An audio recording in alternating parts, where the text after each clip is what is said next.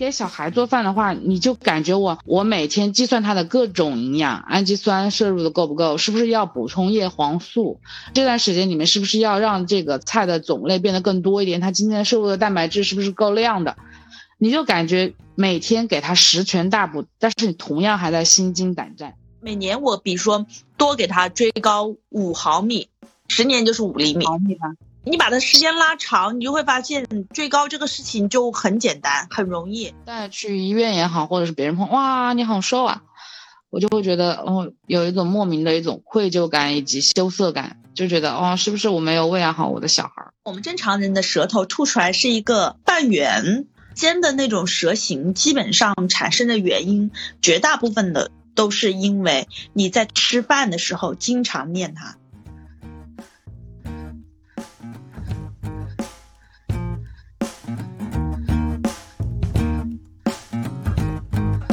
大家好，这里是老好玩栏目，我是老邓。这一期呢，老王不在，多了另外我的一个好朋友，就是老徐。老王呢是因为回了北京，老徐呢是实际上很早之前我们其实就约过一期，但是一直没有实现。这一期终于可以实现了，因为我现在面临一个很大的困扰，我每天在做饭的时间，尤其是给小朋友做饭的这个时间，花的实在太多了。而且呢，我虽然花了很多的时间，但是他吃的效果并不是特别的好。一个是吃饭的这个质量，第二个我做饭的时候也经常陷入到迷惘，就是关于对于食材烹饪的一些方式。所以呢，我就约了老徐来录我们这一期的播客内容，也就是怎么去给孩子做一顿好饭。老徐给大家打个招呼吧。Hello，大家好，我是老徐。老徐呢，之前参加了我们的一期播客的录制，关于家庭主理人的这个话题。不知道你现在在家里面一天要花多少时间在这个厨房里面？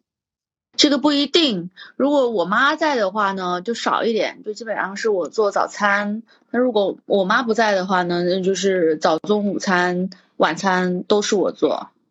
你做的话，一天要多少时间？我做的话，那就不一定了。早餐半个小时，午餐半个小时，晚餐两个小时。那你真的很快，只是做饭的时间，不包含任何准备啊、收拾啊这些时间。但这些事情你还是要做呀。对，还是要做，因为晚上的话，我不是有个洗碗机吗？就收拾的话，就基本上就晚上那一餐就是洗三餐的碗。收拾的话，因为我就是擦下桌子，晚上会统一用拖地机来拖地。收拾的时间也就是一个小时吧，加上一起零零总总的。那你其实跟我也差不多，一天花在这上面时间可能也差不多有将近四五个小时。对对，时间还是挺久的。这个真的比上班 还要花时间，时间一点也没自由。我早上的时候送小孩去上学，然后到下午要去接他放学的时间，早上的八点半我可以到家，下午我要四点半左右出发，啊，大概总共的时长也就是八个小时是我自己的时间，但是这八个小时里面，其中我大概有五个小时的时间在做饭，以及做饭的相关的工作。所以，真正的归属于自己的时间，其实也就最多也就是两三个小时呀。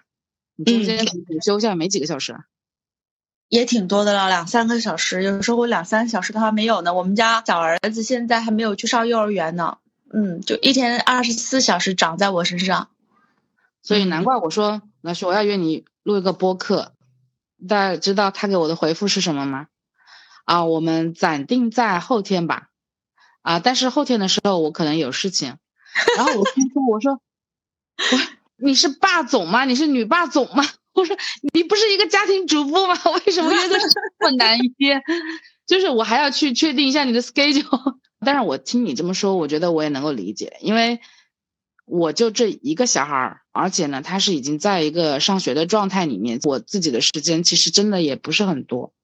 但是我想可能。还是有做饭很快的父母吧，或者是妈妈吧，应该每天不用花到五个小时吧。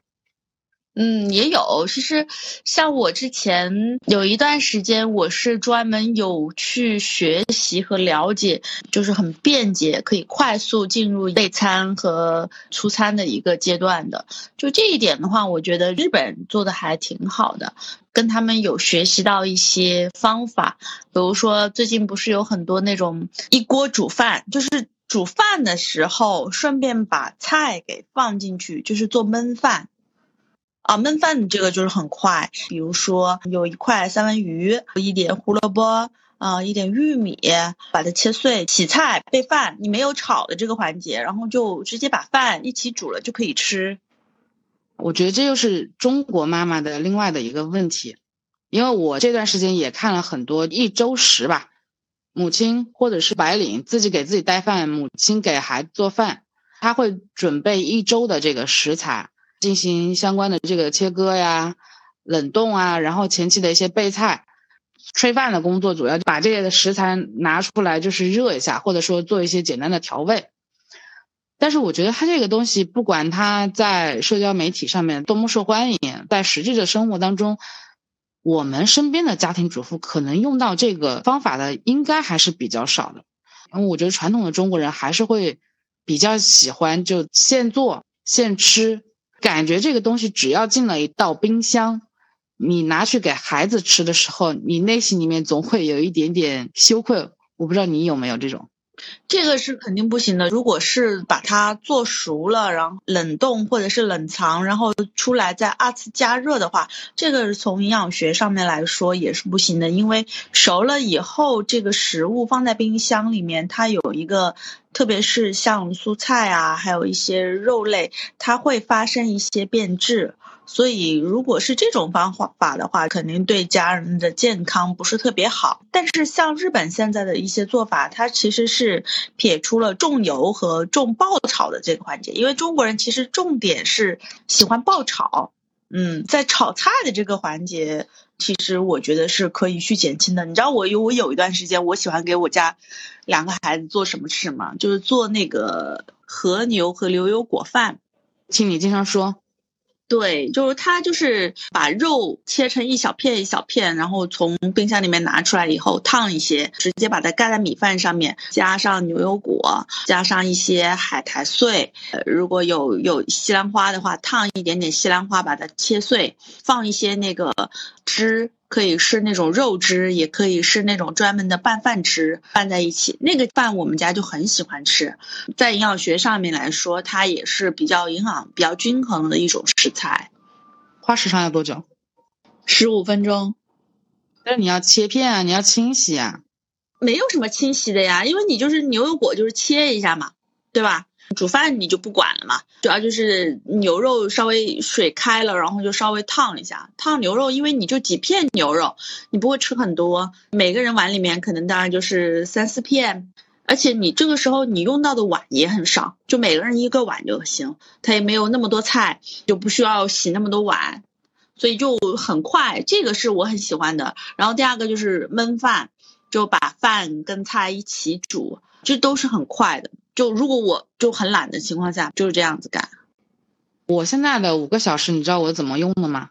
嗯嗯，因为有三餐嘛，做饭呢，真正的在火上的时间可能其实并不是很长。除了早饭，如果说要吃米粉之类的，要泡啊什么的，这个时间长一点。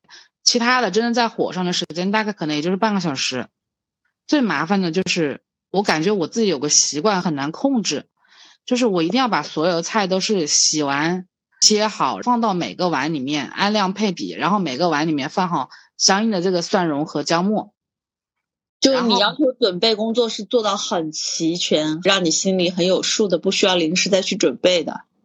对，而且我还要保证一个，就是基本上我炒完菜出来之后呢，只有灶台上面可能有些许的这个溅出来的这个油滴，我需要抹一抹。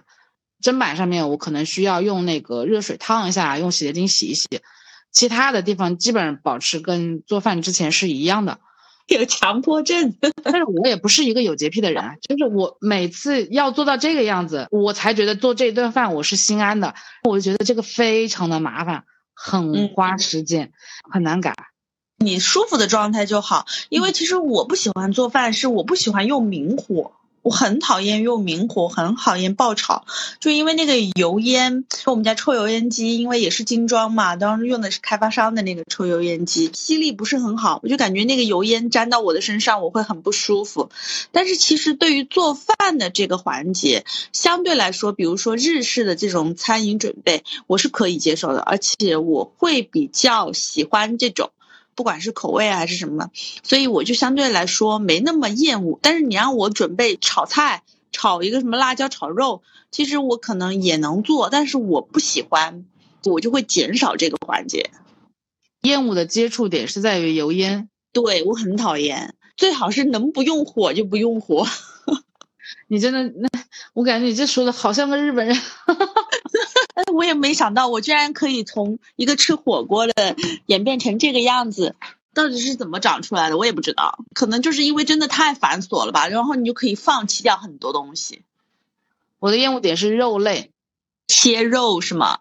嗯，对，洗肉，然后切肉那种黏黏糊糊的那种手感。哎，我特别明白，我特别明白。所以你知道我我现在做肉都是怎么做的吗？第一个，我基本上我如果是自己做饭，我绝对不会用猪肉。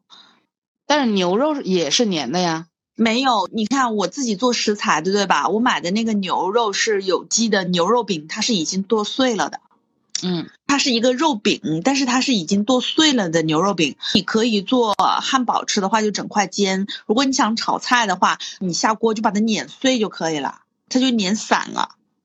所以买这种半成品食材对我们来说真的很重要，对不对？对，买安全的半成品食材啊，就前还是有个前提，因为像这种已经加工过的肉类，大家对于它的安全性其实还是有个质疑，所以我在这一块会比较重视。鱼的话，基本上我也是买的就是三文鱼或者是那个海鱼，已经切好片，或者是已经去好内脏的这种鱼，有机的鱼。或者是深海的鱼，就直接解冻，可以稍微就是去一下水分，它就可以下锅煎，放一点点黑胡椒就很好吃。就我现在就是已经懒到这种程度了，你知道吗？就对吃原材料非常的苛刻。但是我觉得你这样是对的，就是你又解放了自己，又保证了很好的营养，对吧？嗯。对，就我很不喜欢爆炒，它除了就是会把那个油烟粘到我的脸上，进入我的呼吸道，进入我的肺部，这个其实就是 PM 二点五，比 PM 二点五可能还大一点的分子，而且它关键是粘到那个厨房的那个壁上或者是油烟机上，它很难清理，你的整个房间那个厨房都是有油的，就很讨厌那样子。而且其实像我自己学营养学的，我就知道，其实爆炒的这个环节你很难去控制油的温度，但是你又不可能餐餐都吃猪油、黄油这种可以耐高温的油，大部分的油其实都耐不了这种温度的，耐不了你爆炒的那种温度，其实吃进去都是反式脂肪酸，这个对健康也不是很好，就方方面面吧，导致我现在就变成啊这样子一个我爸爸妈妈都很嫌弃我的人。已经入肾了，你知道吗？你入肾了，你已经放弃了口腹之欲，你已经，我已经背叛了我湖南人的身份。我长期这样子吃，包括我今年，你知道我在做食材这个行业以后，我其实吃的大部分都是有机食材。我有一个很明显的变化，你再让我出去吃烧烤还是火锅，我可以迅速的闻到那个油里面不对的味道，我开始变得没有那么喜欢吃了。就是你的身体其实变得很敏感。你看我以前多爱吃火锅，一周七天我可以吃六顿火锅，但是现在就哎不行。我上次去那个海某捞，我闻到那个油，他们都没有闻出来味道，就我闻出来，我就觉得那个油味道不对。我觉得你可以做个银筷子，专门去给皇上试毒是吗？作为一个银筷子的副业，就是给有钱人。可以可以可以可以，是的是的，我就第一下我就先先去为你服务一下吧，就是因为我懒，你知道吗？就真的就是懒人，就是他可以生出来很多这种行业。他可以为了偷懒，他可以放弃掉很多，所以像你这种很勤快的人，你是没有办法去理解我这种人的心情的。懒人是门精进，我不知道你有没有碰到过这种问题。就如果是我自己的话，我可以一日三餐吃饺子，吃的很心满意足。饺子的话，可能一天花在餐饮上面的时间是至少不超过两个小时吧，对吧？嗯。但是因为主要是给小孩做饭。你给小孩做饭的话，你就感觉我我每天计算他的各种营养，氨基酸摄入的够不够，是不是要补充叶黄素？这段时间里面是不是要让这个菜的种类变得更多一点？他今天摄入的蛋白质是不是够量的？你就感觉每天给他十全大补，但是你同样还在心惊胆战，所以你就觉得这件事情也很麻烦。就是关于儿童的这个营养发展，会让你的做饭的这件事情也变得一个很复杂。嗯，这个主要还是因为就是国情的问题吧。你像我们从小受的教育里面是没有关于食材或者是营养的这种知识普及的。就哪怕现在我们已经长大成人了，可能我们在接触这方面的知识也是很少的，大部分都是源于这种啊视频号啊或者是一些文章这种很零星零碎的这种信息。但是这种信息越是不全，它给你的这种不安全。感也就越大，你会觉得，哎，我今天是不是吃的不够种类啊？我今天是不是不够营养啊？但是我反而没有那种焦虑感。其实孩子，你就是给他分种类吃，一周，比如说你给两孩子吃两次海鱼，对吧？但是现在的海鲜有污染的可能性，特别是进口的一些海鲜，所以这个在食材的甄别上也要用心去甄选。我们家现在吃海鱼会比较多，一周相当于是三到四次，像什么马鲛鱼，还有那个三文鱼，换着吃，就是煎一煎，或者是像我刚刚讲的那样子，就是跟饭一起煮着吃。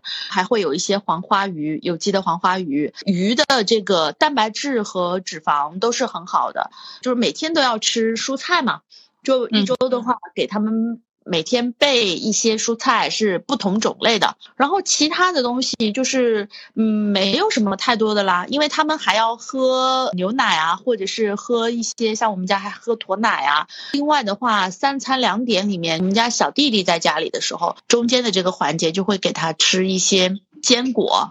好一点的坚果，这个也其实是一种营养，包括鸡蛋，每天它也是会跟早餐一起来吃的，就是种类多样化，一定要安排的，就把它备到一周食材里面去，没有必要就是说每天都都都很担心，每个阶段的话，营养是需要额外补充的。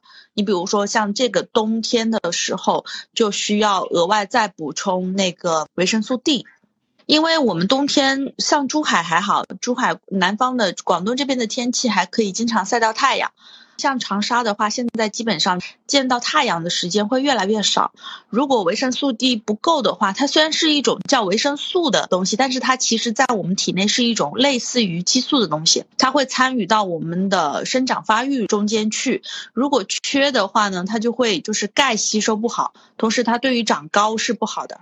而且包括老年人，他也是应该适当的去补充的。你像我上个月的时候开始给我们家哥哥补充维生素 D。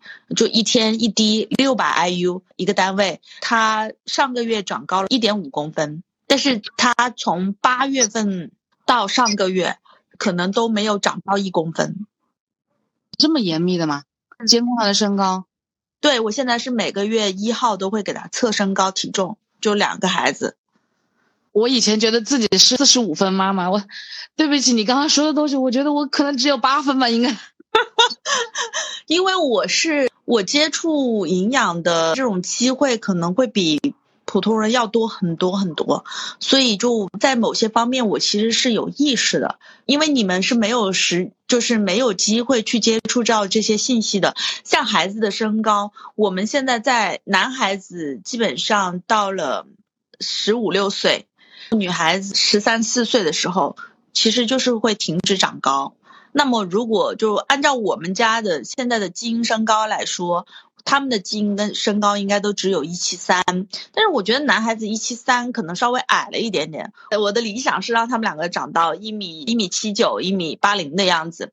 那现在就是要追高的话，肯定不是等到他十岁、呃十二岁再去追高，因为那个时候追高，你就相当于是一年要追高。两三公分，这个是几乎很难很难做得到的，所以你就只能把这个数据平均的分配到十年，甚至更长的一个时间段里面去用时间换空间的一个成长。每年我比如说多给它追高五毫米，嗯，十年就是五厘米。毫米吧。你你把它时间拉长，你就会发现追高这个事情就很简单，很容易。确实也是，五厘米的话，就是你分到每年五毫米的话，感觉好像就是你多喂一喂，孩子就能长一 长一样。对，就是你从睡眠、饮食、运动、心情四个方面去给孩子做饮食调节。为什么每个月都要去做一下这样子的测试呢？因为孩子的身高它不是平均的长的，每个孩子他都有自己一年之中的身高的一个冲刺。那在这个冲刺的时候，你是不知道他是在哪个月去冲刺的，你就必须记录下来，大概连续观察两年，你就知道哦，他是可能是在冬天就长得很快，有些孩子是在夏天他会长得特别快。那在这一段时间，你要把所有跟就是跟他生长发育相关的所有的像饮食。啊，这个时间段他要吃很多蛋白质，包括一些维生素 D，包括锌，包括钙，这些东西都全部都要供给上来。同时要保证他充足的睡眠，就哪怕你要备考了，那也早晚上十点钟之前、九点半之前必须得上床睡觉。这段时间增加跳跃类的运动，记录的意义是在这里。嗯，那我觉得我可能只有三分了吧？听你这么说完之后。我以前也没意识，我也是早两三个月接触到身高这一块的东西，然后我才有意识，才开始做记录的。当一旦开始你做记录了，其实你就会慢慢的去关注孩子的这几个方面。你们家九点半就上床了吗？我们家是必须要九点半上床，十点钟之前都会睡着。我们是十点半都还没上床。为为什么呢？作业太多了吗？不是，我跟你说，他其实真的没什么作业。因为我就是一个超级懒散的一个人，所以我的小孩就不可能特别的卷，嗯，他就是很慢。我觉得他这种东摸西摸、慢慢悠悠、没有时间概念这个东西，跟我也非常非常的像。晚上回来之后吃一个饭，大概一个小时左右。其实我是给他定了闹钟的，二十分钟左右的样子。洗澡一个小时左右，你看这就是两个小时就过去了。洗澡，我想问一下，为什么要洗一个小时？我观察过，但是我也不能每次都观察。我觉得一个七八岁的女孩子还是要有她的这个隐私的这个意识。她跟我做菜的那个风格很像，她一定要搓到那个沐浴露上面没有一点滑滑的那种感觉。我们的那个脚趾甲，比如说大拇指的脚趾甲不是有缝缝吗？嗯，我们日常的人可能就搓两下就算了，对不对？但是她一定是要用手指甲搓到里面。搓搓搓搓搓，那个沐浴液倒进去，因为他觉得那个地方不把它掰开，那个沐浴液是进不去的，就他要洗一个小时。但是如果男孩子跟女孩子真的完全不一样，我们家两个男孩子就在浴室里面玩水，玩的到处都是水，然后搞得我大发雷霆。本身他做作业也很慢，就是他整个人就是一个慢吞吞的，所以我觉得要到九点半上床这个东西，对我来讲的话，我简直都我都会不知道面对这样的孩子怎么操作的问题。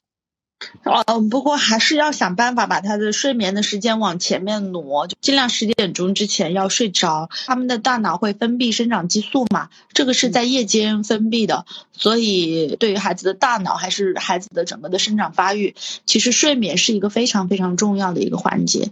他们现在有些作业还挺多的，我就实在做不完，第二天早上六点钟起来再做。嗯，就是宁愿早上的时候早点起。对对对，就反正就是到了时间点，所有手上的事情必须停下来去睡觉。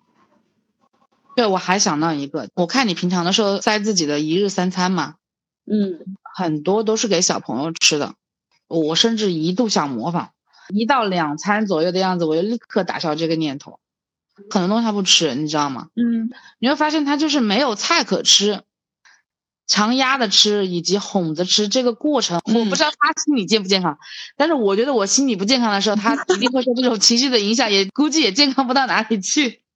我们家其实也有这样子的问题。以前的时候，因为这个其实是孩子的脾胃不好导致的，就是他脾胃不好了以后，他就会只会挑自己觉得有胃口的东西吃，就跟我们大人有时候觉得吃一些东西觉得很口里没味是一个道理。就是你这个时候你吃很多菜，你会觉得不好吃。所以还重点其实还是给他调理脾胃。怎么调呢？调理脾胃的话，我们家都是用的食疗加。最近我有给他配合按摩，不过他之前吃那个呃有机的八珍粉，再加上一段时间，有时候我会买一点淮山药回来。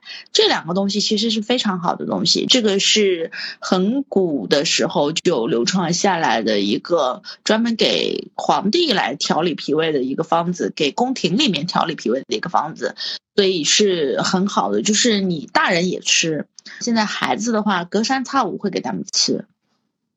第二个的话，就是现在我每天晚上睡前会给他们在肚脐上面用我的手掌给他打七七四十九个圈，用手掌轻轻的打圈，就是你接触也可以，不接触也可以，接触他那个肚脐，围绕肚脐打圈。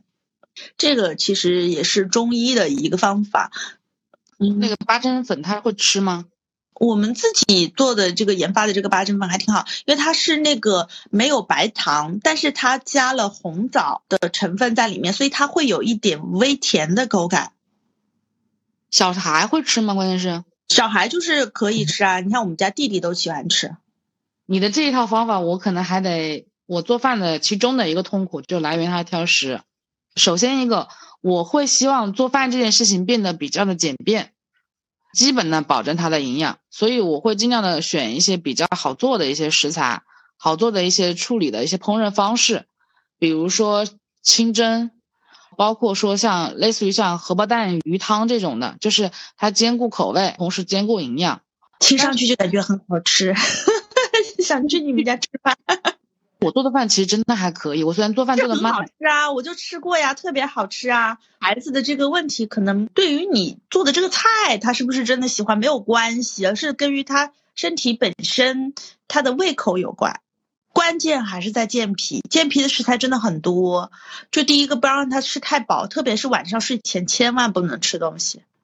这倒还好，别说什么晚上睡觉之前不吃东西，几乎可以做到不吃东西。就是他脾胃不怎么好嘛，这个可能还是要重点去帮他调理脾胃。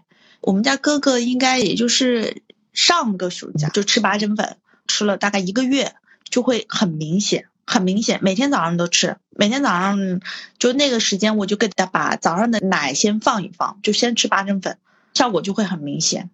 他的明显在哪？是他表现胃口开了。就胃口开了，他不会再嫌弃你做的这个菜又有辣椒啊，那个菜又没有盐味啊，他就开始没有挑剔了，因为他饿了，他就觉得什么都好吃。我们家的这个好像还是有一丢丢的不一样，就会有厌厌食的这个情绪是吗？我跟你描述一下，就他吃的不算少，我们正常的这个米缸里面的量杯吧，就大概成人的话，一人大概就是不到一杯左右的样子嘛。他基本上可以吃到一大半杯，他的饭量是可以的，他的菜也能够吃的很多，但这个前提就是你得看着他，盯着他，要求他吃的这种情况下，因为我不是刚刚说到，我做饭的话，我会尽量的选择又好做，相对来说又好处理，然后同时呢，它也还能够兼顾到一些营养和口味的一个情况，但这就有一个问题，就是你经常做这些菜，他就会觉得很不想吃，没有新鲜感。但是做新鲜的菜的话，就比如说你做一些相相对来说稍微复杂一点的，比如说粉蒸肉啊，或者是说炖牛腩这种难处理、难烹饪一点的，偶尔做那么一两顿，我觉得是 OK 的。但是做了几顿之后，你又会发现又进入到另外的一个轨道，就是我再也不要吃粉蒸肉了。我做饭中间其实是隔了一段时间，感觉他只要这个东西他经历过了之后，他就不喜欢了，他就完全是一个体验派的 小孩。那说明他以后说不定还可以发展成一个米其林的美食家呢。但有一个东西是要注意的，就前两天我一个朋友跟我讲的，给我拍了一张他女儿的那个舌头的那个照片给我看，问我有没有什么好的方法可以调理一下。我看他那个舌头的时候，他其实舌尖的话，跟我们家哥哥以前是有点像，他的舌尖是尖的，吐出来那个舌头是尖的，舌头上是有泛黄的。这个在舌诊看来，就第一个，这个孩子肝气是郁结的。我们正常人的舌头吐出来是一个半圆，舌尖那块是圆的，尖的那种舌形，基本上产生的原因，绝大部分的都是因为你在吃饭的时候经常念它。啊，会有这种说法吗？你在吃饭的时候经常念它，就会导致它肝气郁结的同时，影响脾胃的消化功能。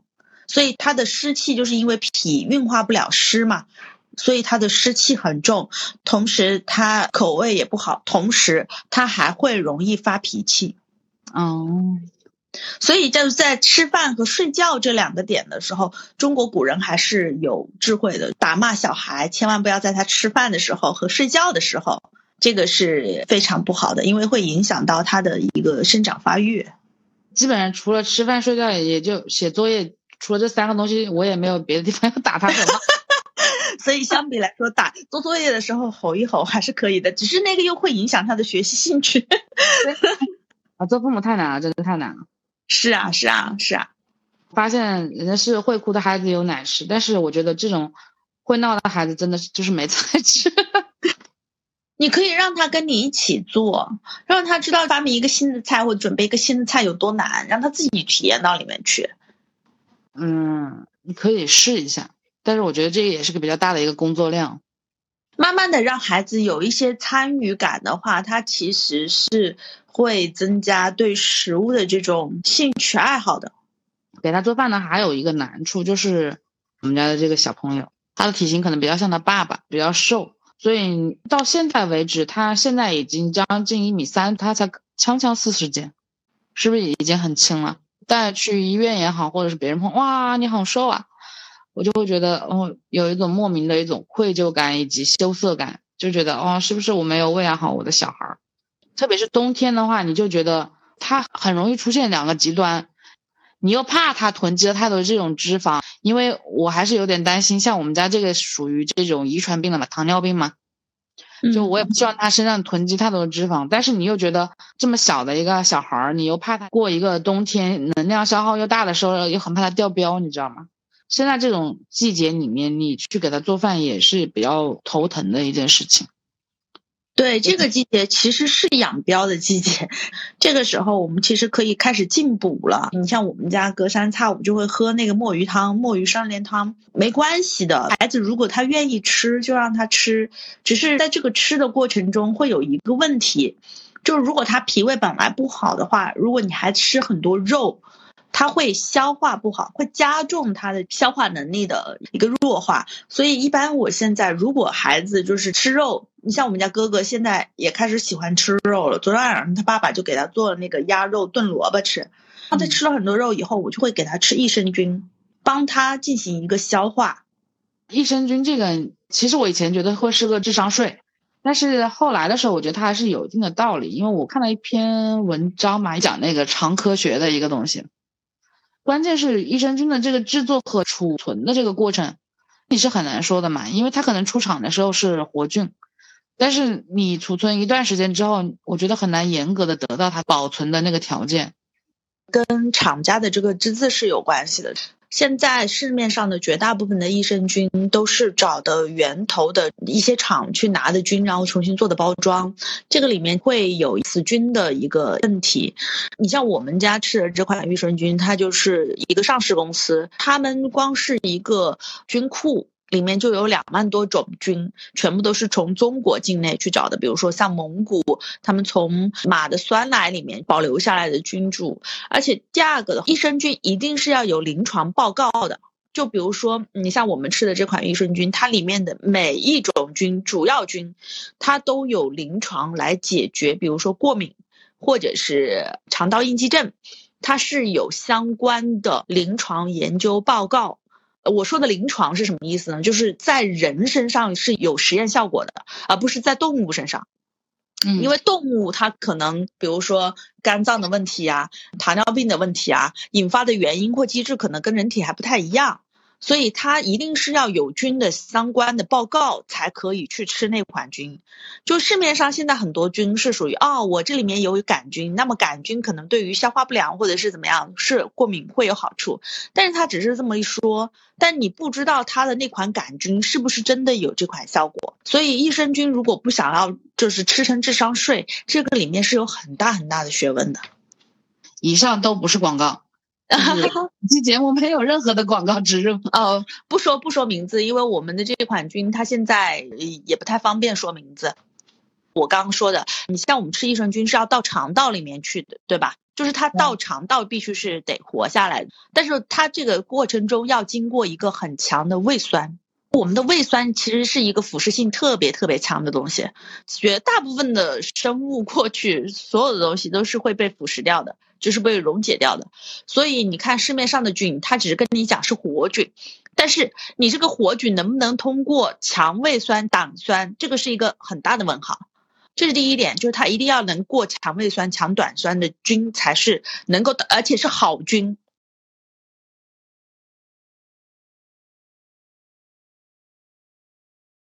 这个是两个指标，就一个是能过强胃酸、强强胆酸，第二个是好菌，就是这个菌对你的身体的肠道它是有益的。就比如我我刚刚讲的，它每一款菌都有临床的这种验证报告，去证明它在对于过敏或肠道应激症上面是有临床的帮助和效果的。第二个的话呢，它的那个菌群的数量，就比如说我们的胃、我们的肠道里面大概有一点五公斤的菌，就是这些菌加起来有一点五公斤重。那你如果就吃个几十亿的菌下去，其实是没有用的。你可能身体里面坏的菌的数量太多了，好的菌你进去就是基本上是全军覆没的。所以一般来说，你要吃菌益生菌，要达到一个起到效果的，除了我刚刚说的，就是它能过强胃酸、强短酸，且是有临床验证的好菌以外，它还必须要有一定的数量级。像我们吃的数量级是五百亿，但是很多现在市面上它也会标一百亿、几百亿，但是它可能实际检测出来没有那么多，这个是一个很大的问题。就是你可能菌本来就是比较少的，又比较被强胃酸、强胆酸去腐蚀掉、消灭掉，基本上吃的这个东西就是个智商税了。还是要主要是看临床报告。因为现在其实市面上有很多是中间商，他不是做研究的，你也不知道他的菌是从哪里来的。可能大家市面上宣传的是啊，杆菌可能对过敏有帮助，都拿杆菌，但是他这个杆菌是从哪里拿拿回来的杆菌？有没有相关的临床报告去验证？你想要世界上的细菌有多少种？我们肠道里面的细菌其实种类都已经很多。所以单说一个杆菌，或者是有相关的研究去证明它有用没有用的，你必须得看它这一款菌的临床研究报告。但是能够达到这种权威级别的，其实真的很少，真的很少。OK，把你的那一款菌的链接发给我。好的，一秒钟立刻就要到我的手机上。益生菌它其实对于二型的糖尿病也是有非常好的一个辅助的效果的。OK，那继续问一下刚才那个话题，就是冬天我又很怕它掉膘，又怕它发福的话，我在小孩的饮食上我应该注意些什么东西呢？不用注意什么东西，他想吃什么就尽量给他做什么吃。就其实第一个点还是孩子，你要让他愉悦的用餐，那前提是他喜欢吃的比较健康的食物给他去吃。他吃饭的时候尽量的慢一点点，因为冬天我们会有一个这样子的时候，就是觉得好饿好饿呀。好饿好饿的时候，你就会开始啊，很对，很快的速度去进餐。但是其实我们的这个就是饱腹感是怎么来的呢？是因为我们下丘体的时候分泌一种叫是饱腹感一个感觉激素，它会告诉你哦，我饱了。你要让这个下丘脑去感知到你饱了，这个时间是十五分钟。不管你吃饱没吃饱，你只要吃够那么长时间，它都觉得饱了。就也就是说，其实我们吃的不是饭，我们是吃的嘴巴嚼动的时间。对，第一个你不想让它长膘的话，你就要细嚼慢咽。细嚼慢咽同时也会就是刺激我们的一系列的消化液来进行分泌，也可以更好的去消化和分解食物。这个其实对于它的吸收也是比较好的。他喜欢吃的东西就尽量安排。你像我们家其实可能就要求没那么高，有时候他喜欢吃个辣椒炒肉，那就给他搞一点不辣的辣椒来炒肉，他就很喜欢吃。那我只能说我们家最喜欢吃的就是零食，就是我们母女之间的一场间谍战。什么零食？他喜欢吃的一个是肉脯类的，不是很甜的巧克力。嗯，对他最近超爱的一款食品叫做巧克力福团。这个其实也是我很不想给他吃的，因为我觉得甜分又高，巧克力里面的这种不一定是用的纯可可脂嘛，反是脂肪酸，更多的话是糖分过量了。但是你换个角度说，零食是我们母女之间的一场谍战呢。我自己也很爱吃零食，但是因为我现在糖尿病嘛，很多东西吃不了，甜分的东西我就吃不了，所以我有时候实在很想吃零食的时候，我就会拿那个什么阿斯巴甜泡牛奶，泡点红茶，假装自己在喝奶茶。但那种人工的甜味剂，你又不是很想给他喝，回来就看到之后他又会很想喝。还有包括你有时候吃到的一些零食，比如说像很辣很辣的牛蹄筋之类的这种东西。你也不是很想给他吃嘛，你也只能偷偷的吃。当然，我相信我在偷偷的吃的同时，他也在偷偷的吃。其实吃零食这个东西，我们家可能是因为我的原因。第一个，我不是很爱吃零食，但是我们家其实三餐两点是应该要给孩子备的，三餐中间穿插两两个小点心的时间。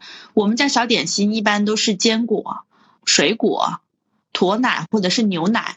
这种东西就可以给他们提供营养补充的，主要是可能现在我对于食品的这个成分的要求是很高的，所以我们家这一块就基本上找不到来源。零食是一定要给他们备的，就因为他们的消化的时间会比我们要快，所以他们会很容易饿，因为他们的胃又比较小，所以他们单餐的摄入量其实是比较小的。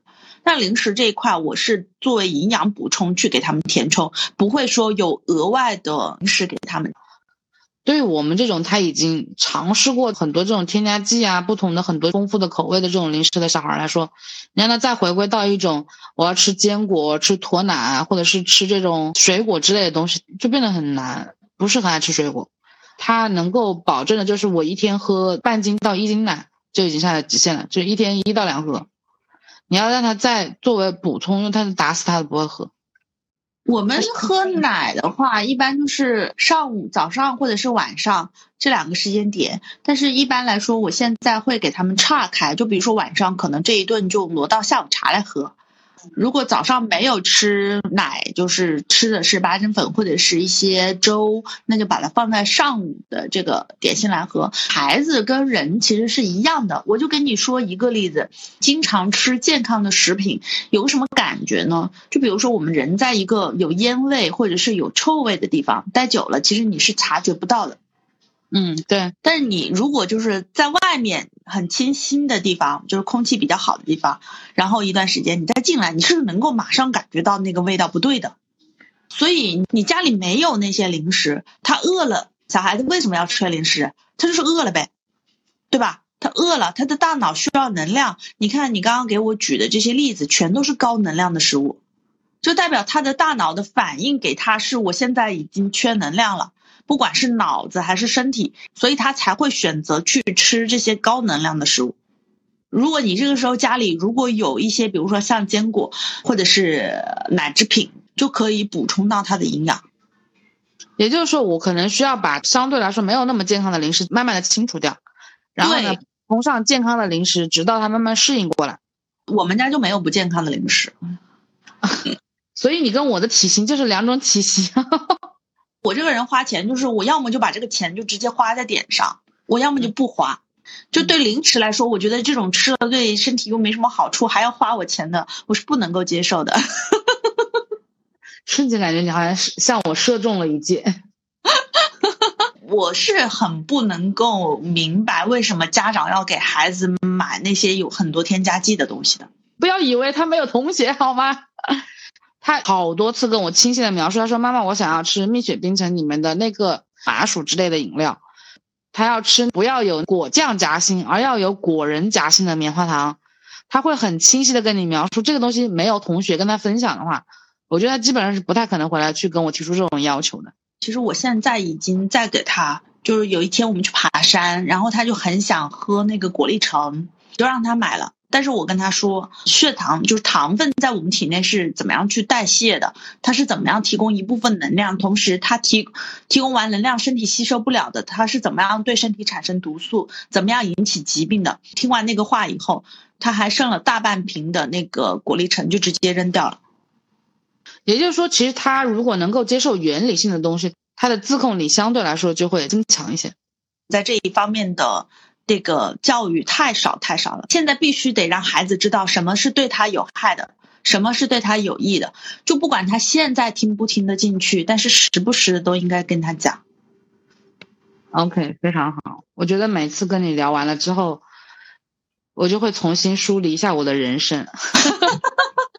你没有可能真的是久病成医，这个还是有有一定的，就是自己吃亏还是吃了很多，然后现在你开始有意识了。像什么学习这些东西都不重要，以后人工智能来了，可能我们的学习就已经是另外一种学习方式了。但是身体没有了，那就真的很难。起码康复的这个时间，你都是很难受的。是，好吧，那我们这一期就这样吧。好嘞，好，大家拜拜。拜拜。